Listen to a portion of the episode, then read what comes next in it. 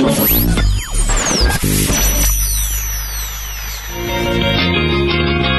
escuchando FM Riachuelo 100.9, donde caben todas las voces. Mini Pérez de Radio Asamblea, de la Asamblea de Juan B. Justo y, y Corrientes, a contrapelo este día de miércoles que siempre decimos nosotros, queremos dar una buena noticia. Estaban pensando en hacer esta sesión para este negociado mientras sigue la crisis en la ciudad. Acá hay dos cosas que se conjugan. Esas tierras nos fueron cedidas en comodato, primero en el año 2004 y luego nuevamente en el año 2018. Cuando el el macrismo pierde las elecciones a nivel nacional, transfiere un montón de tierras, no son solamente las nuestras, un montón de tierras de la ciudad de nación a ciudad. Y la ciudad está haciendo esto, rezonifica para la venta, o sea, de manos públicas a manos privadas para construir más torres, más cementos, más negociado inmobiliario.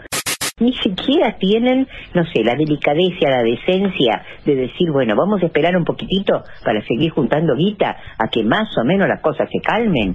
Bueno, ni siquiera eso.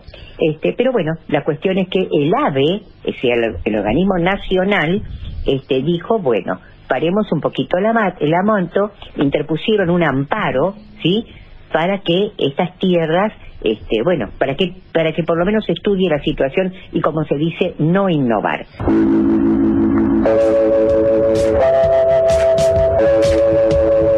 LR1 Radio El Mundo de Buenos Aires, con sus ondas cortas LRX, LRX1 y su cadena de emisoras. Los medios de comunicación, la mayor parte de ellos son privados, no informan de los avances del país. Una pregunta inocente, Víctor Hugo, ¿cómo se llama tu programa en Canal 9? Bajada de línea. Va- Vamos a las preguntas de ¿Qué los quiere decir? ¿Qué, qué, qué significa eso? Vos pensás que me bajan línea. Eh, ¿Que se- que bajas línea? Bajas línea. Caja Negra. Pero lo más importante es saber de dónde viene la información o la desinformación. Un recorrido semanal sobre las noticias y sus protagonistas. No se preocupe, presidente, por las tapas de un diario.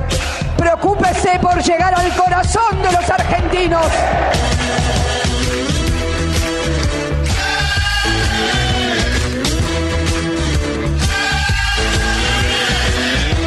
Caja Negra. En el año del centenario de la radio. Hola, hola, queridos amigueters. ¿Cómo están? ¿Cómo dicen que les va? Bienvenidos, bienvenidas a la edición número 213 de Caja Negra, Archivo de Radio. Un ciclo pensado para ordenar y repasar lo más importante de entre las noticias de cada semana, resaltando los abordajes mejor concebidos en las radios de nuestro país.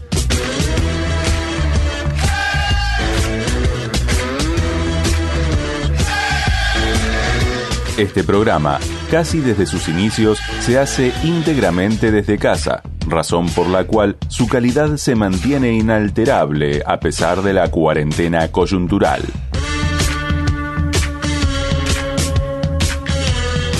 La realidad no se recorre sola, y su sendero no es un jardín de rosas.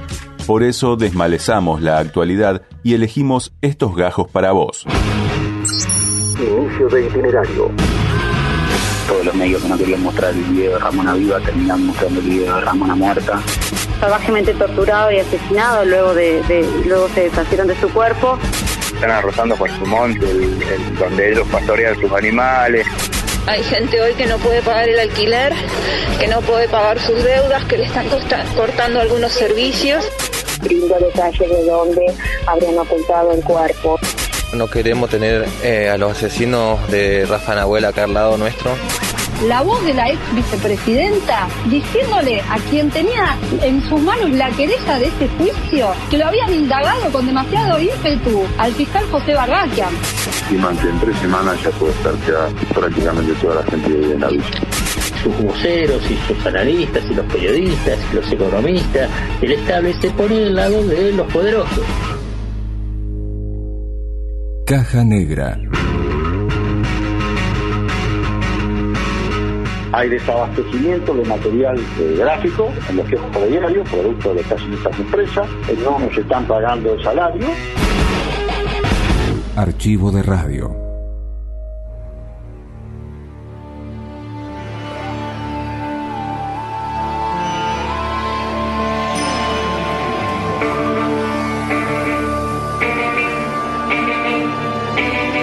La cuarentena es muy dinámica, es evidente o ya deberíamos saberlo.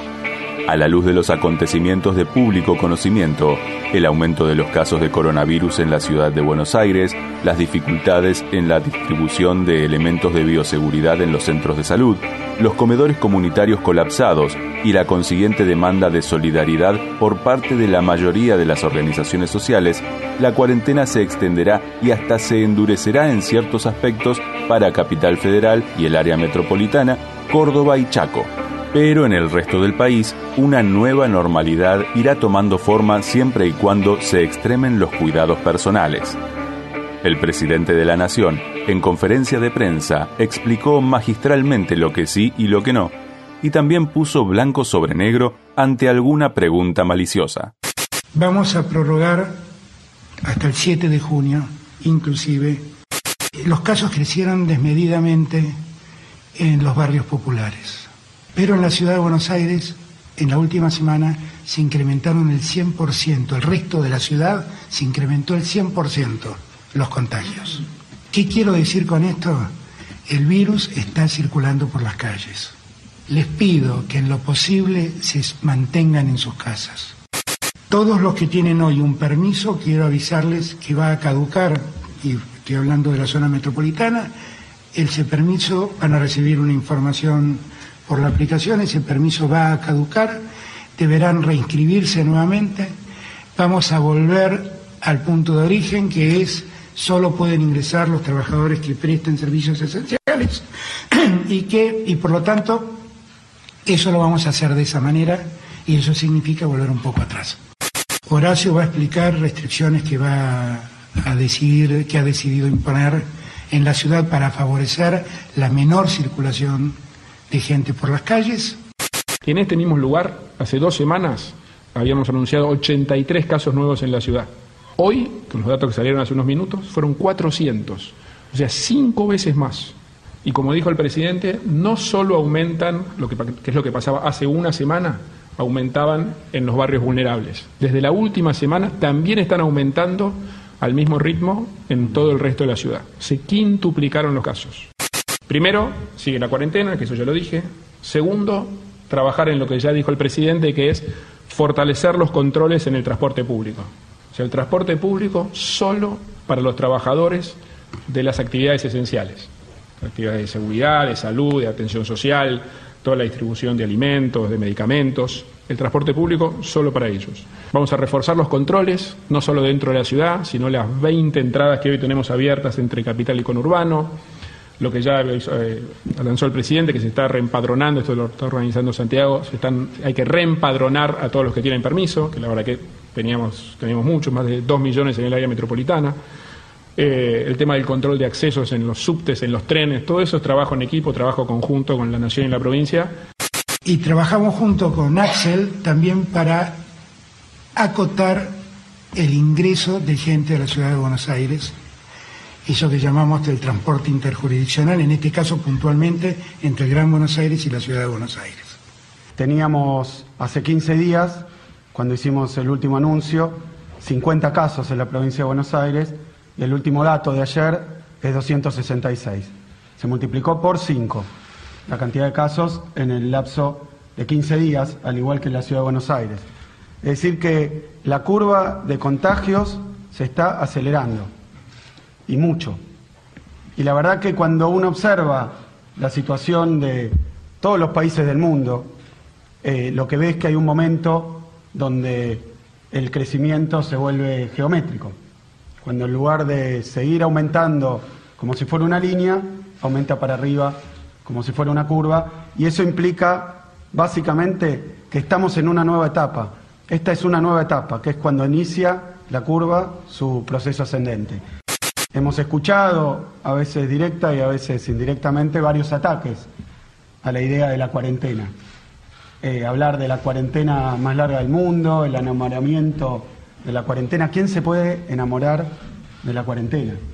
La verdad es que lo que vinimos a hacer es a generar actividad, a poner en marcha la provincia, a poner de pie la Argentina, nada más alejado de eso que una cuarentena. Pero el tema es que la cuarentena, aquellos que lo atacan se olvidan de que en Argentina salvó vidas y de que en Argentina no solo las salvó para atrás, sino ahora que estamos en una etapa de contagio acelerado, las va a salvar para adelante.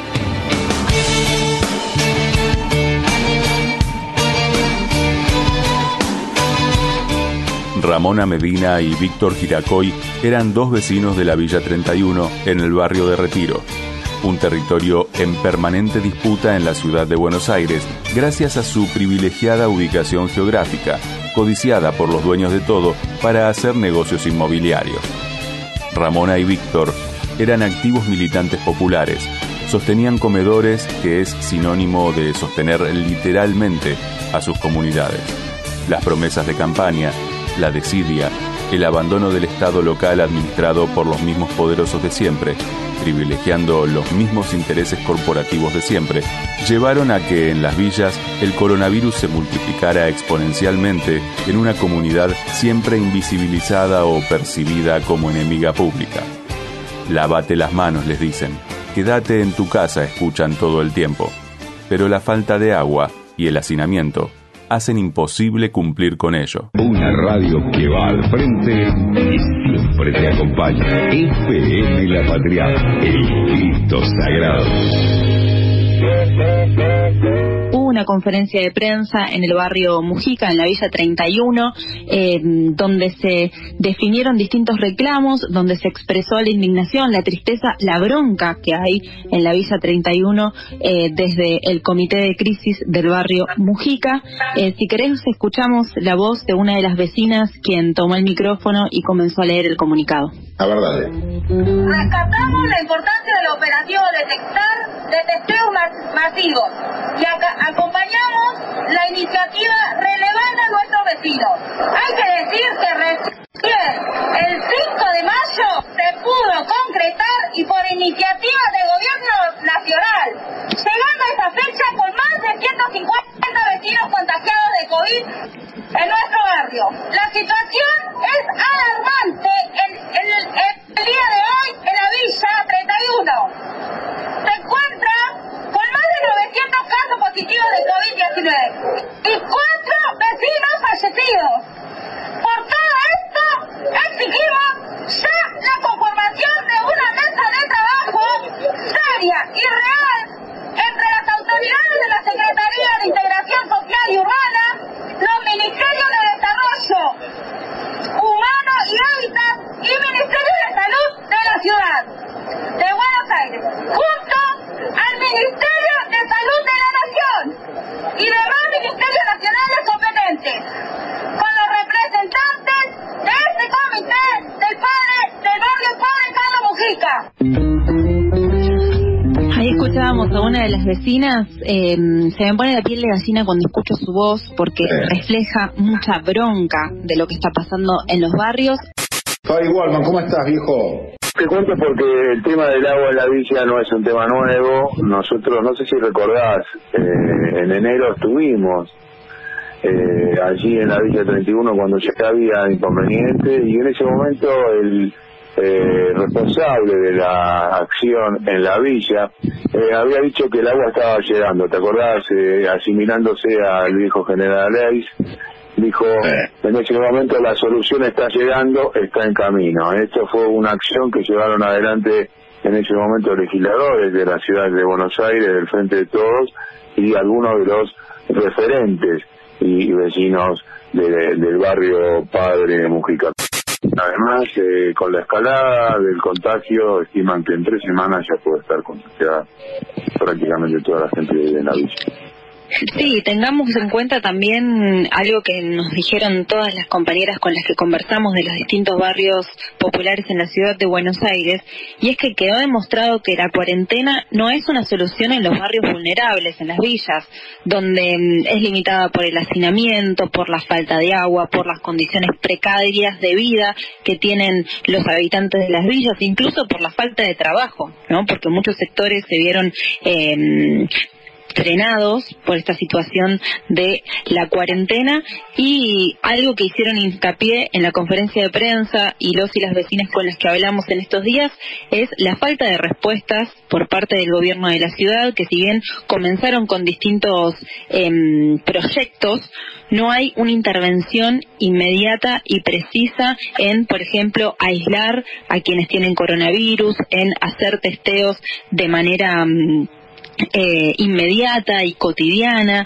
Eh, entonces me parece que esta denuncia de vecinos y vecinas viene hace tiempo y requiere un llamado de atención a las autoridades del gobierno de la ciudad de Buenos Aires, porque tuvo que intervenir Nación para que se empiecen a hacer los testeos eh, todos los días en el barrio Mujica, por ejemplo.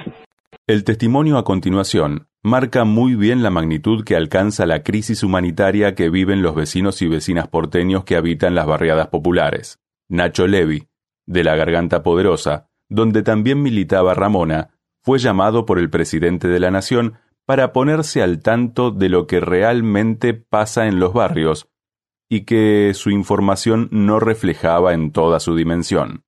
Lo hablado, lo no dicho, las mentiras del gobierno porteño y las acciones que proyectó el encuentro con Aníbal Fernández en las palabras del propio Nacho Levi, dichas en radio.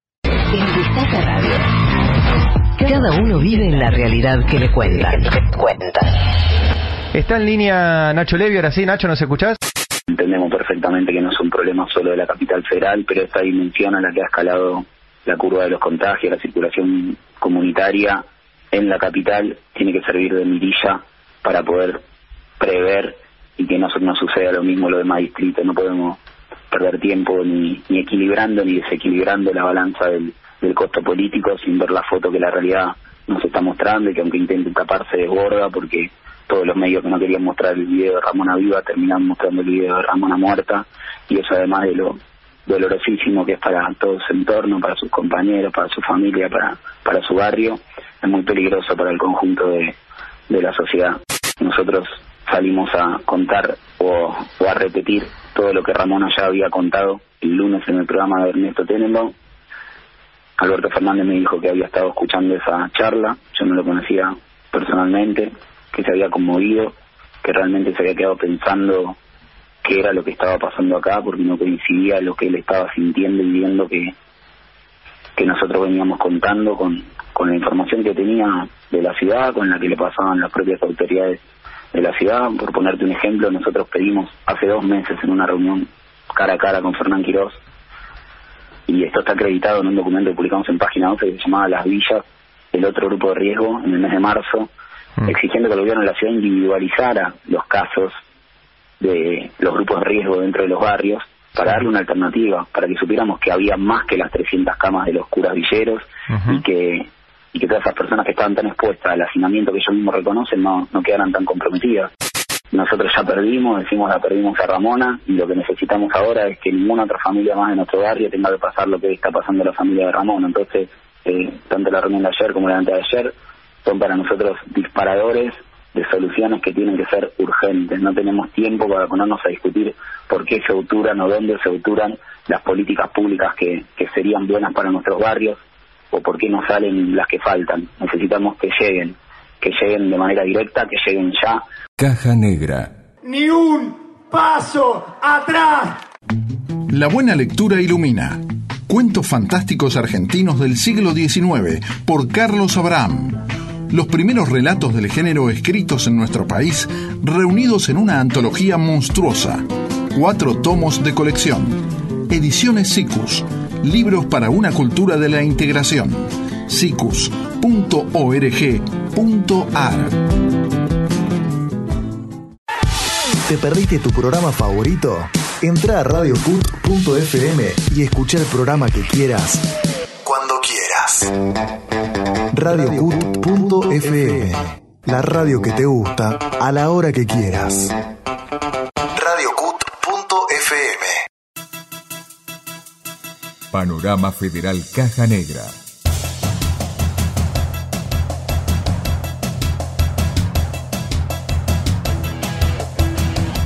Paraná, provincia de Entre Ríos. Condenaron desde cinco años de prisión hasta perpetua a ocho represores. Fue por crímenes de lesa humanidad cometidos en perjuicio de 20 personas en el proceso oral de la denominada Causa Área Paraná 2.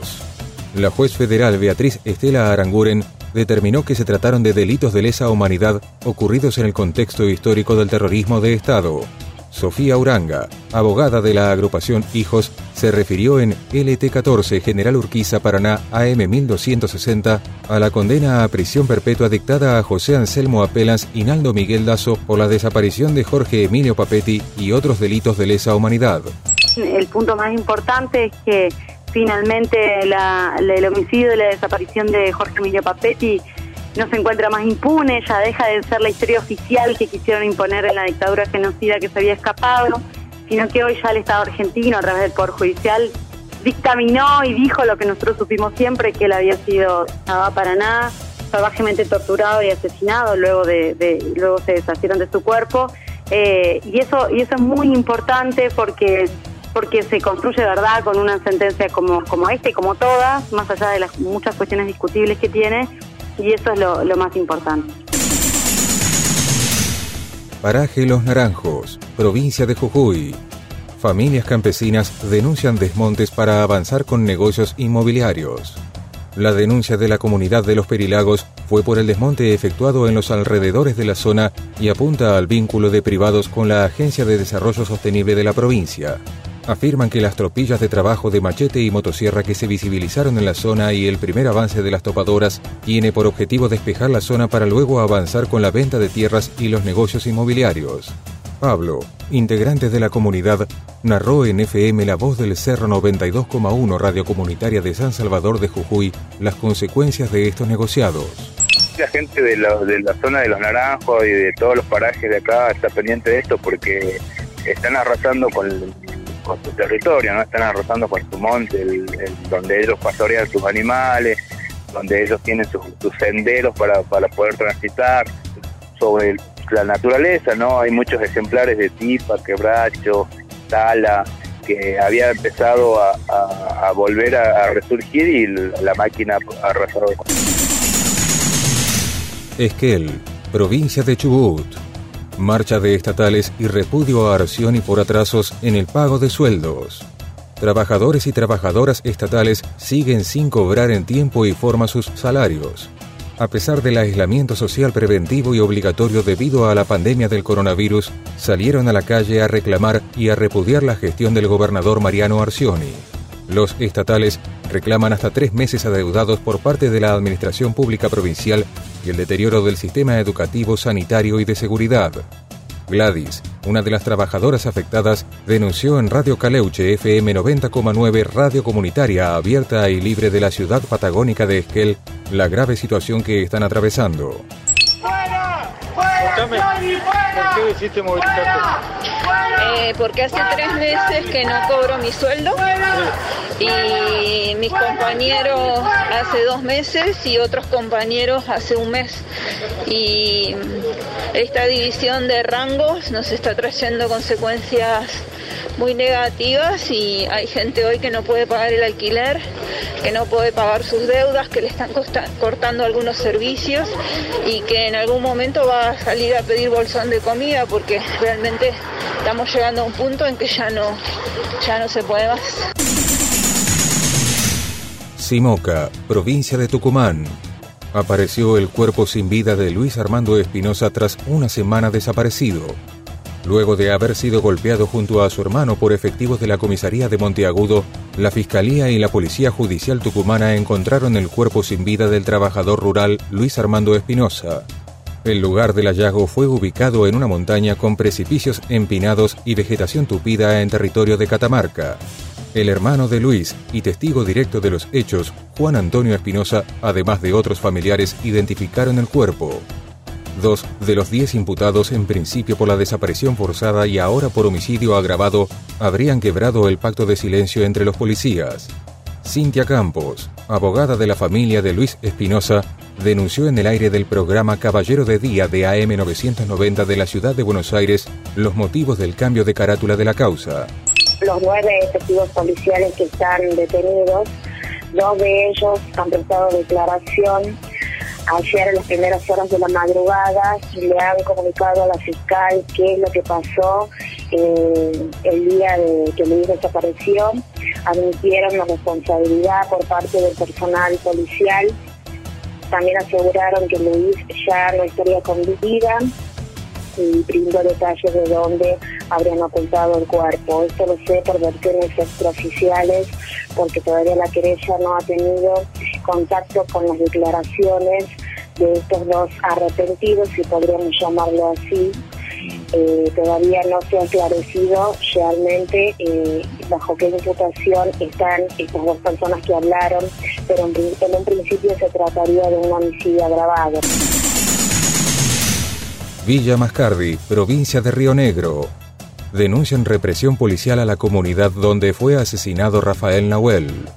Según denunció la comunidad mapuche Lapken Mapu, efectivos a bordo de varios vehículos llegaron a la recuperación territorial que ellos mantienen desde hace más de dos años y medio, comenzaron a gritarles y a disparar con balas de plomo y además incendiaron una cabaña en medio del bosque.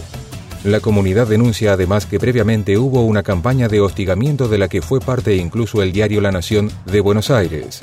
Uno de los integrantes de la comunidad dialogó en el canal mapuche Walkington TV y a través del Centro de Producción de Noticias del Foro Argentino de Radios Comunitarias describió cuál será la postura del pueblo mapuche ante los atropellos.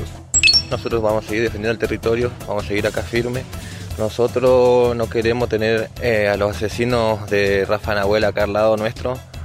Nosotros no vamos a negociar con el Estado, nosotros no vamos a retroceder porque este territorio eh, es sagrado no, en este territorio la última muerte fue la de Rafita Nahuel, pero hace 150 años ya que nuestro pueblo mapuche viene sufriendo masacre, tortura, violaciones, eh, muerte de nuestras autoridades.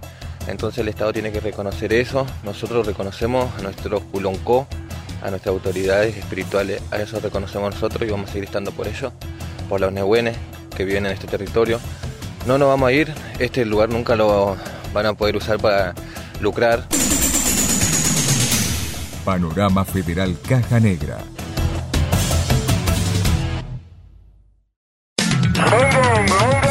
Chaco, Misiones, Córdoba, Entre Ríos, La Pampa, Jujuy, Río Negro, Buenos Aires, La Rioja, Neuquén y cada vez más provincias Reciben todas las semanas los datos de Caja Negra. Accede a nuestro mapa en www.cajanegra.org.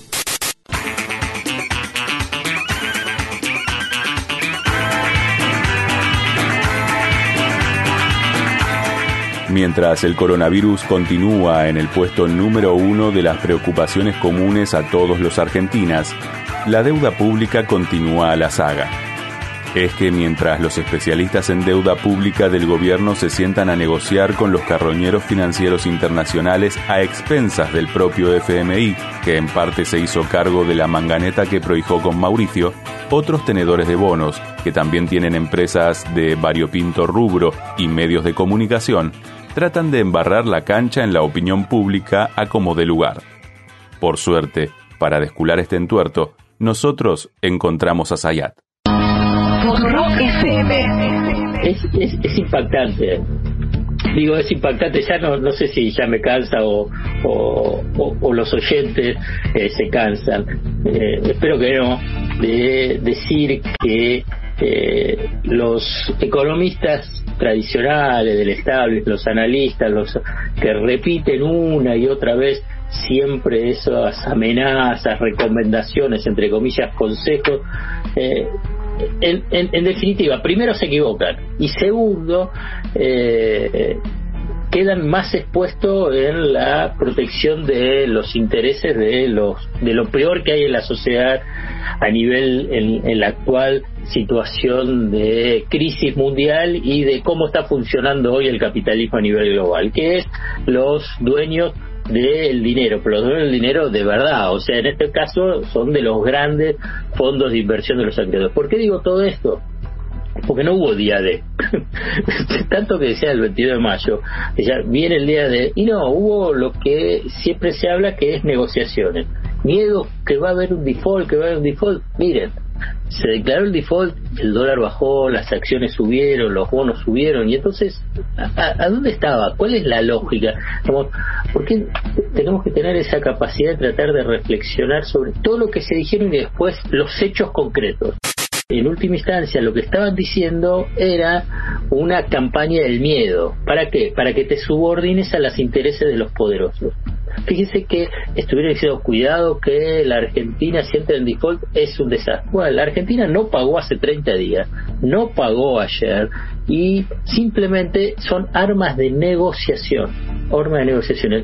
La clave es decir, bueno, ¿de qué lado de la negociación, de qué lado de la parte, de la parte te pones en la negociación? Y claramente los grupos económicos, los grandes, y sus voceros y sus analistas y los periodistas y los economistas del estable se ponen del lado de los poderosos. Y entonces eh, siempre decían Argentina tenía que pagar, que Guzmán estaba negociando mal, que la situación era eh, muy peligrosa. Ahora bien, ¿cuál fue el saldo? ¿Cuál va a ser el saldo? en el supuesto caso que se llegue a un acuerdo y el diablo no aparezca en los detalles y eh, se pudra todo. Hoy hay un elevadísimo porcentaje a que se puede llegar a un acuerdo, pero hasta que no se firma uno no lo puedo dar 100% seguro. Bueno, ¿cuál es la, la, experiencia? ¿Qué es lo que eh, en todo caso eh, deja como enseñanza? Que tenés que negociar tenés que negociar en función del bienestar general pensando en el futuro vinculado con el tema de la deuda. Y la Argentina, en, en, hasta ahora, en esta negociación, discute con los pesos pesados del mercado financiero global. BlackRock, y esto se lo mencioné en más de una oportunidad, maneja activos por 7,4 billones, de larga, billón de dólares. Esto implica eh, más o menos 20 eh, PBI argentinos.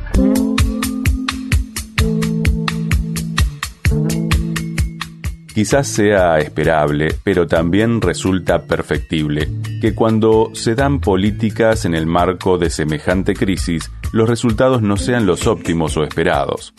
La ayuda financiera o económica a las empresas, en este caso, vale muy bien como ejemplo mientras poderosos conglomerados y rápidos empresarios se aprestan a descargar parte de sus pérdidas en la ayuda estatal, las cooperativas de trabajadores, por diversas y numerosas razones, quedan desamparadas o alcanzadas a medias por más que dichas políticas hayan sido pensadas a su medida.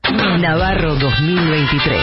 Un lugar donde te informás, resistís, te reís, nunca estás solo, porque eso es lo que quieren ellos, que estés solo. Estamos en comunicación con el secretario general del sindicato de canillitas, Omar Plaini.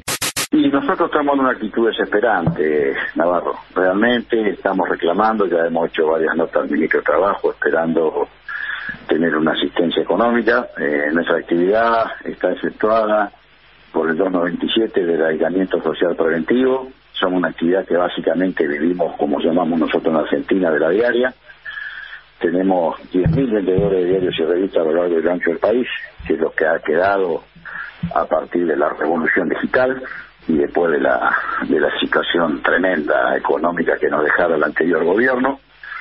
Y hoy estamos trabajando este, como podemos. Y encima nosotros hace dos meses que no nos están pagando. Estamos en un conflicto muy serio. Hemos denunciado esto ya al Ministerio. Estamos pidiendo la intervención del Ministerio. Así como estamos reclamando el ingreso familiar de emergencia, porque el 70% de nuestros trabajadores abonan como autónomos y el 30% como monotributista.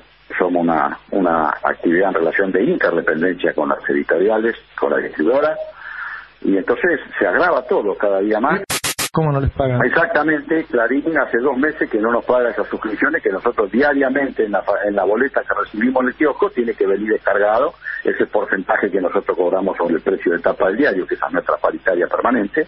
Nosotros cobramos un porcentaje, el 32% sobre el precio de tapa, y eso tiene que venir diariamente. Si yo entrego 50 diarios bajo puerta a 50 lectores, 50 familias, me tiene que venir acreditado. Y empezaron a pedalearlo, a pasar una semana, 15 días, un mes, ahora hace dos meses, llevan dos meses de atraso, con lo cual no está debiendo a nosotros. Y los distribuidores dicen, nosotros le estamos pagando a, Clarín.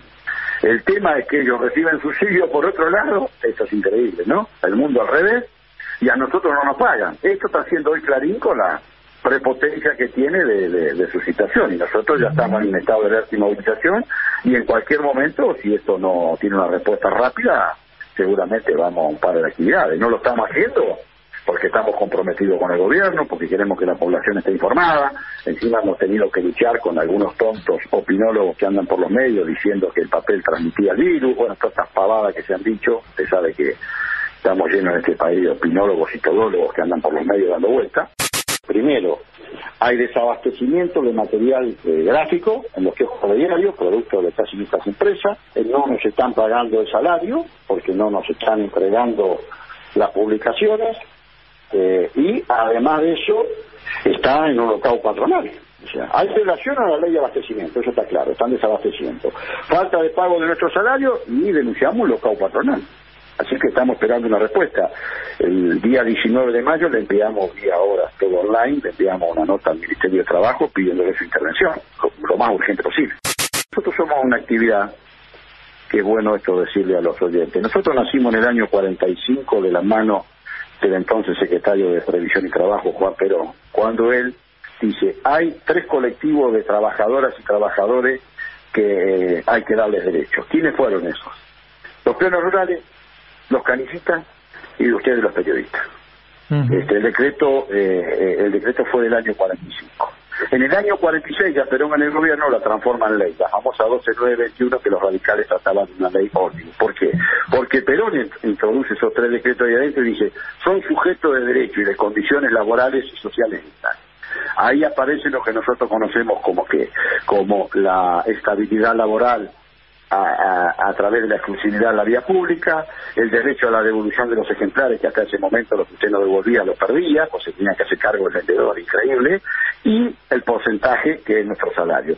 Venimos pidiendo esto ya hace alrededor de más de un mes y no hemos tenido respuesta. Yo entiendo del presidente, obviamente, somos parte de los que trabajamos duramente para la unidad lo más ancha posible para recuperar el gobierno, estamos convencidos de que este es el gobierno que nosotros elegimos.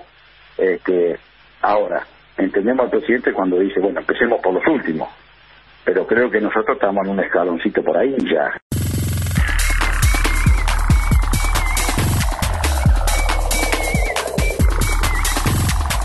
Ya sea por impericia, estupidez, karma o pretendida omnipotencia, la corrupción fundante de Juntos por el Cambio continúa saliendo a la luz como un manantial imparable, por poner una imagen. Durante la semana que resumimos, asistimos a la pública expectación de los oscuros aprietes que la entonces vicepresidenta de la Nación, Gabriela Michetti, operara a favor de un amigo del poder contra la justicia en un caso tan emblemático como el que busca esclarecer el atentado a la AMIA. El tráfico de influencias y la hipocresía que caracteriza a la banda Deseo, perdón, a Cambiemos, quedó al descubierto gracias a un mensajito de Gaby por WhatsApp. La inmensa minoría con Reinaldo Siete Case de 13 a 17. Mi nombre propio es Gabriela Michetti. Estamos hablando de la ex vicepresidenta.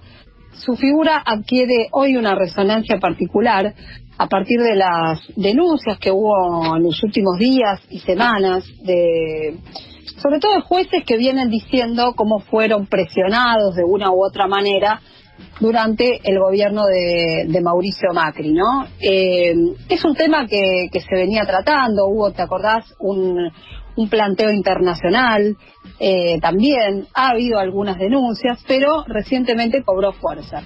¿Qué se conoció de Gabriela Michetti ahora? Este fin de semana, el periodista Horacio Berbisky en el Cohete a la Luna publicó una nota con un audio donde la ex vicepresidenta se le escucha exigirle a quien era el jefe de la unidad AMIA, ¿te acordás? Mario Cimadevilla, Sí. que protegiera en el segundo juicio por el caso AMIA a el ex, el ex fiscal José Barbaquia. Escuchame una cosa, estoy acá en- eh, enterándome de que, mm, de que fue muy mal la indagatoria de, mm, de José y que los eh, que digamos el tema pasó a vos, pero que no que no estás actuando como nos dijiste. ¿Me podés explicar? Mario Cimadevilla, que era el titular de la Sí. unidad AMIA dentro del Ministerio de Justicia.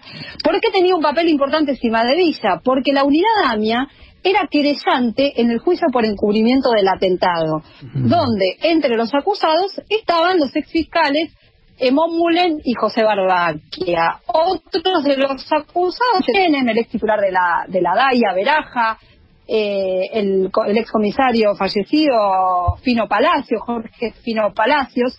Ese fue el grupo de, de los principales acusados. En un momento se arma lío con Cimadevilla, no sé si recordás que Cimadevilla terminó eh, en realidad desplazado de la unidad AMIA, una carta muy dura eh, al expresidente, a Macri, denunciando que la unidad AMIA pretendían convertirla en una unidad especial de encubrimiento. Bueno, ¿de qué estaba hablando Cimadevilla? De que el gobierno no quería que se investigue el encubrimiento del atentado a la AMIA. Por eso hablaba del encubrimiento del encubrimiento. Estaba eh, en ese momento transcurriendo ese juicio y el gobierno de Mauricio Macri, lo que dice Cimadevilla, es que le pedía que como querellante no actuara contra determinadas personas. Una de esas personas era el fiscal, el ex fiscal José Barbaquia. José Barbaquia terminó condenado a dos años de prisión en suspenso. Lo nuevo es escuchar la voz de la ex vicepresidenta diciéndole a quien tenía en sus manos la querella de ese juicio, diciéndole, reclamándole que lo habían indagado con demasiado ímpetu al fiscal José Barbaquia. Una puede- locura. El problema con vos es que hablas demasiado. La lengua se te va, la hilacha se te ve. Tu afán de figurar, tu chamullo diquero, te hicieron diplomar en el arte cuentero. Decís que viste Londres, New York y Pekín, que fuiste con el Diego Amor Farabachín, que visitaste al Papa Roma, al Coliseo, pero te vi en Palermo paseando en Mateo. ¡Qué golazo! Sos el fangio del invento, si batís que tenés vento y ese gétera no da más. ¡Qué versero! Vos lustra chapa bacana, pero bajo la sotana se te amotina el potrero.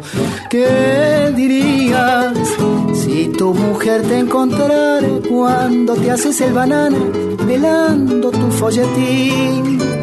Si te casa de una oreja o le vamos vieja, y vuelta para el bulín.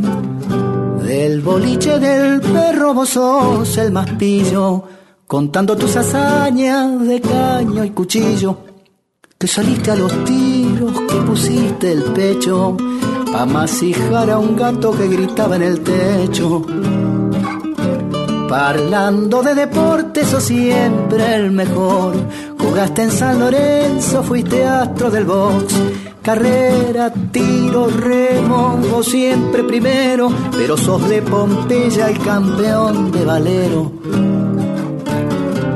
¡Qué golazo! Sos el fangio del invento. Si batís que tenés vento y ese jetra no da más que verecero. Vos lustras chapa bacana, pero bajo la sotana se te amotina el potrero. ¿Qué dirías si tu germu te encontrara cuando te haces el banana pelando tu folletín? Si te casa de una oreja, vos le batís, vamos vieja, y vuelta para el bulín. Si te casas de una oreja, vos le batís. ¡Vamos, vieja! Y vuelta para el bulín.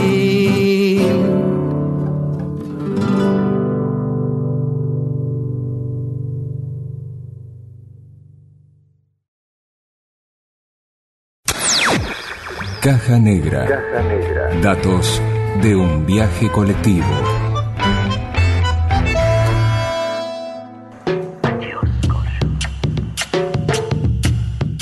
El COVID-19, además de una pandemia récord, parece haber generado buenas oportunidades de negocios para más de un sector de la política en más de un distrito de la República Argentina. Desde su injusto encierro, que ya va acumulando 1.600 días, Milagro Sala denunció en radio la particular situación que se vive en la provincia. Mientras el dengue arrasa como siempre entre los más pobres, la emergencia está centrada en el coronavirus, para el cual se destinan recursos casi ilimitados que tienen como destino muchos proveedores relacionados con Gerardo Morales, amo y señor de la Republiqueta del Jujuy. Radiocaput.com Estás conectado. Estás en Caput. Hola Milagro, ¿cómo estás?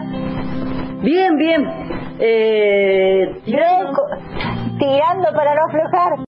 Sí, mira, eh, lamentablemente acá en Jujuy funciona la justicia como, como maneja Gerardo Morales, ¿no?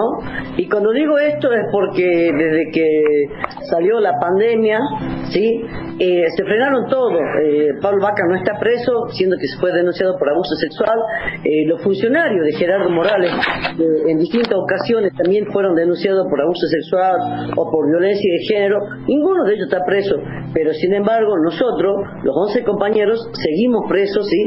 Y todo, para nosotros todo se paralizó, pero para ellos eh, siguen gozando de libertad y siguen gozando de la corrupción que hoy maneja eh, Gerardo Morales, ¿no? La verdad que eh, estoy muy preocupada porque durante todo este tiempo he dejado de hacer ejercicio por el problema de salud que tengo, como te dije hace un rato, yo tengo problema, yo tengo hígado graso y problema de colon irritable, y el médico me ha prescrito de que tenía que sí o sí hacer ejercicio de lunes a lunes. Y ahora, por el, por el tema de la pandemia, eh, los policías que están en la puerta, que supuestamente dicen que gozan de la, de, la domiciliaria, cuando eso no es domiciliaria lo que estoy teniendo, eh, tengo seis policías, una que 24 por 4 Tres compañeros nuestros, el compañero Javier Nieva, el compañero eh, Altamirano y, los otros compañeros Cachito eh, siguen en penal. Eh, la semana pasada y entre la semana pasada y el día lunes lo fueron a ver para ver si aprobaba la domiciliaria Javier Nieva y bueno, es lo que nosotros venimos pidiendo de que y no es que nosotros queramos, no es que nosotros queramos de que tener privilegios, simplemente decimos que si los compañeros tienen problemas de salud, tienen que gozar con la domiciliaria, así como goza la domiciliaria los genocidas, ¿no? Lo que venimos diciendo hace bastante bastante días de que Jujuy no nos va a matar el coronavirus, acá solo nos está matando el dengue. No se está hablando del dengue, hay muchas, hay muchísimos, en el ramal sobre todo muchísimas eh, personas infeccionadas y muchos de los que han muerto. Te doy un caso claro, esto por ejemplo en la localidad de Yuto, en la localidad de Yuto no hay más de 20.000 habitantes y en el transcurso de una semana por semana mueren entre 3 y 4 personas. Por dengue por el dengue. Y por ejemplo, eh, Gerardo Morales no habla, el Ministerio de Salud no habla sobre el dengue, habla sobre el coronavirus. Compañeros de Pacamaru, eh, llegando donde llegamos eh, muy alto, hoy están en todos los barrios trabajando. Sí, bajaron, pero a un nivel muy, muy, muy, muy, eh, muy a los barrios, a la villa, a los asentamientos, sí, y están trabajando con las copas de leche, los centros comunitarios, con los comedores, y volvieron otra vez de nuevo a la militancia pura, sí, a la militancia pura, donde la cual yo la verdad que me siento orgulloso de mis compañeros porque no bajaron los brazos y fueron los que resistieron estos cuatro años y cuatro meses y los que siguen resistiendo, ¿no? A pesar de la, de la, de la pandemia, eh, muchos en Jujuy, eh, eh, funcionarios de Gerardo Morales, no, no, no, no nos ni siquiera entregan a nuestro compañero ni una, ni una caja de leche por el solo hecho de ser de la Tupac Sin embargo, los compañeros nuestros volvieron otra vez de nuevo a trabajar con los hornos comunitarios donde hacen pizza, empanada y desde ahí de lo que venden, eh, recaudan para la semana para dar de comer o dar algo caliente a los chicos. La verdad que es un orgullo, están trabajando los compañeros, ¿no? Eh, la persecución política que acaba de decir los compañeros es fuerte y no solo por, por el solo hecho de ser mujer, sino porque lamentablemente Jujuy es una provincia donde la cual eh, es un feudo la cual donde maneja Gerardo Morales ¿sí? y donde cree que es dueño, eh, no solo dueño de la provincia, sino que de los negocios que se hace, sino que se cree dueño de cada persona que camina por las calles de Jujuy, ¿no? Y bueno, y en esto, lamentable, lamentablemente, estamos pagando las consecuencias muchos compañeros que hoy eh, han quedado sin trabajo, quedaron sin recursos, hay, comercial, hay comercios cerrados, es la verdad que la situación que está pasando en la provincia es muy, muy grande. No solo eso, sino que lamentablemente también está muy endeudada nuestra provincia, donde a la cual la deuda que, que ha generado el gobierno de Gerardo Morales es la deuda que, la cual hoy nos está destrozando el jujeño, ¿no? Caja Negra en el año del centenario de la radio. En un minuto vamos al aire, muchas gracias. Todo aquí desde tu radio, pero no sin antes saludarlo a él. Sin él no podríamos hacer nada. Sin él no podríamos hacer nada. Un poco grandilocuente la frase quizás, pero no por eso menos cierta. En esta entrega queremos homenajear a un verdadero laburante del sonido, el operador. Una vez hablando en terapia me decía que, que a veces se da eh, el, rasgo para la profesión. Mauro Ello, Radio con Voz. Yo soy ansioso y soy obsesivo ya de, per se de fábrica y para mi trabajo me recibe ser obsesivo y ser ansioso jugar a la radio, es lo más divertido que hay. Es poner audios, hacer reír a, a, los conductores, eso es lindo. Si hacer reír al conductor, eso le llega al oyente, ¿viste?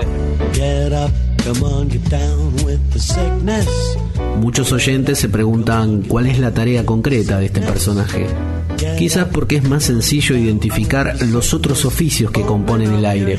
Y si bien el operador generalmente no tiene voz, es el amo y señor de todo lo que produzca sonido durante las seis horas de su turno. Cuando la gente pregunta, ¿y qué haces? Soy operador de radio. Sí, bueno, pero ¿qué haces? Y todo. Andrés Casado, Vorterix. No, pero ¿qué haces? Bueno, cuando vos escuches que la radio se silencia, es porque fue un error. Operadores hay de todo origen y trayectoria, de los que estudiaron y de los que aprendieron andando. En las radios comunitarias, por ejemplo, el operador suele ser quien sabe si es posible conectar una tele vieja a una consola o salir en vivo desde un punto geográfico de improbable conectividad. El oficio de operador lo descubrí y lo abracé casi por decreto de necesidad y urgencia. Pablo Bobín, FM Freeway, AM530. Mi vida de radio empezó en el micrófono como periodista y como conductor, pero en un momento, hace muchos años, las emergencias del sostenimiento del medio comunitario y autogestionado me obligó a tapar agujeros, tuve que tomar consola, empecé a operar primero rudimentariamente y después en el ejercicio a aprender, a apasionarme, a formarme también, hasta que definitivamente me sentí también parte de ese gremio. Y lo siento como una potencia muy importante porque los que hicimos ese camino por doble vía corremos con la ventaja de entender y de vivir la radio desde los dos lugares. Sabemos cuando estamos operando qué le pasa al conductor en el micrófono y cuando estamos adentro del estudio conduciendo, sabemos qué le pasa al operador. Somos los mismos de siempre. Un momento inolvidable como operador, una transmisión histórica, por lo menos para nosotros, para las radios comunitarias, que hicimos de un show de la renga. Esto fue en el año 2009, desde el Estadio Único de La Plata, con cabecera en la Freeway y en simultáneo por otras 70 radios comunitarias de toda Argentina y del exterior. Yo en consola, en un palco del estadio, recibiendo la mezcla del escenario y llevando la música y las voces de la renga por mi consolita de exteriores a todas las antenas compañeras. Y escucha, ahí sale la renga, loco. Se apagaron las luces, Juli. Qué bueno, Pablo. Y acá está la gente. Bueno, impresionante. ¿Vos sabés cuál es la canción con la que arrancan? Sé cuál es la canción con la que arrancan, pero hasta que no suene el primer acorde, Curly, no vamos a decir nada.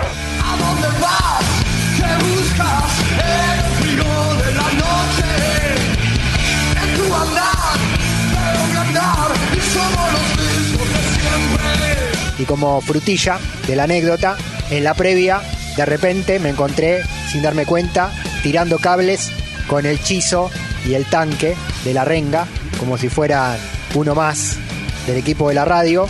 Y en el post transmisión, el asado más grande de la historia del rock and roll del que tengo memoria.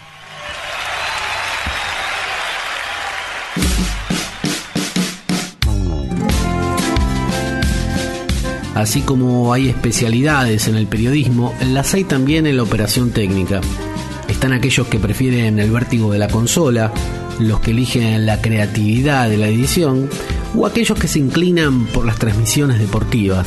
A lo largo de los años uno ha vivido una enorme cantidad de momentos inolvidables. Ricardo Cutufos, Radio Continental, AM750. La profesión me ha dado la posibilidad de vivir eh, circunstancias fantásticas haciendo radio, tanto en eh, la consola, haciendo en el programa, en la radio, programas en vivo, en la M, como en las canchas de fútbol eh, haciendo transmisiones exteriores. El domingo es un día especial y la gente se apura a comer los ravioles o el choripán y la radio en la previa poner. Yo estaba en la cancha haciendo vestuario el día en que el relato del que sea que sea que sea de Víctor Hugo lo hacía sobre Maradona en una noche en la cancha de Boca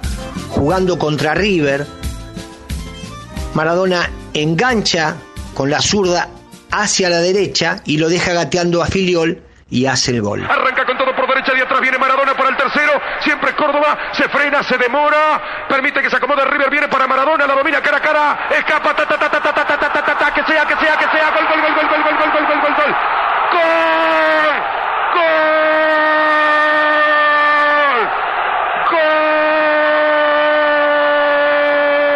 Gol de Boca. Maradona. Diego Armando Maradona, el mejor jugador de fútbol del mundo, tras una jugada inolvidable de Córdoba, que arrancó de izquierda a derecha, puso el centro para Maradona, la paró con la punta del zapato izquierdo y cuando le salió Filión la enganchó, después pensó que a la derecha, que a la izquierda, que dónde la pongo, y Maradona eligió tocarla abajo sobre el parante izquierdo del arco que da a la vieja Casa Amarilla. Y le doy tantos y tantos datos porque pasarán muchos y muchos años y los hinchas de Boca seguirán hablando de este gol de Diego. Hace dos o tres años, creo que tres ya, cumplió 80 años Héctor Larrea. Hernana Bella, Radio Nacional, Relatores. Y yo fui operador de Héctor en Radio Nacional muchos años, pero a la vez soy eh, baterista de la porteña Jazz Band. Y la porteña Jazz Band en los años 70 grabó el jingle de Rapidísimo en versión jazz y se lo regaló a Héctor. Y el gerente artístico de Radio Nacional para los 80 años de Héctor Larrea sabiendo que yo era baterista de la porteña, me propone que toquemos en vivo en el CCK una versión actualizada del jingle de Rapidísimo en homenaje a Héctor y sus 80 años de edad. Y así fue que nos presentamos de sorpresa. Eh, en un momento aparecemos en el escenario, Héctor estaba en primera fila en la sala en la Ballena Azul. Y ahí se presenta la porteña Jazz y sin más nos pusimos a tocar el jingle de Rapidísimo, cosa que hizo estallar eh, a toda la audiencia de la, de la ballena que, no paraba de aplaudir y Héctor cuando me reconoció, bueno, se puso muy contento, me agradeció infinitamente, yo le dediqué unas palabras, bueno, ese fue un momento realmente muy lindo porque se juntó la radio y la música, dos cosas que particularmente me apasionan. Injustamente relegados en la historia de la radiofonía, los operadores parecieran condenados a no ser recordados. Sin embargo, son los testigos privilegiados de este siglo de radio. Thank you.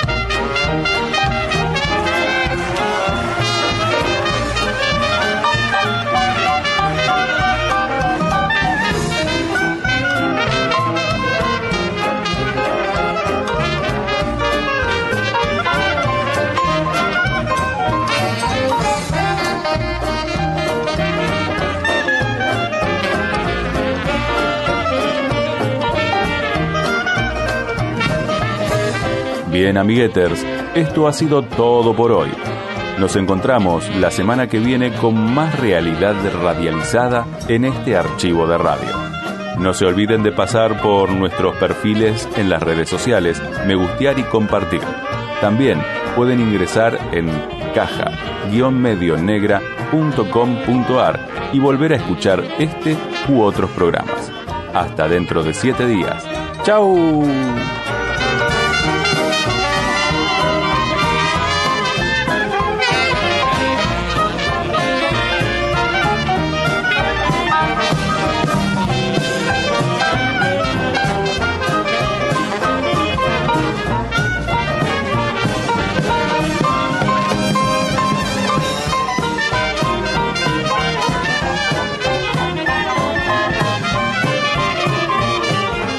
Cuidan de Caja Negra Matías Levin, Miguel Maciel, Julián Belistri, Mayra Torres, Julia Caimen, Ariel García,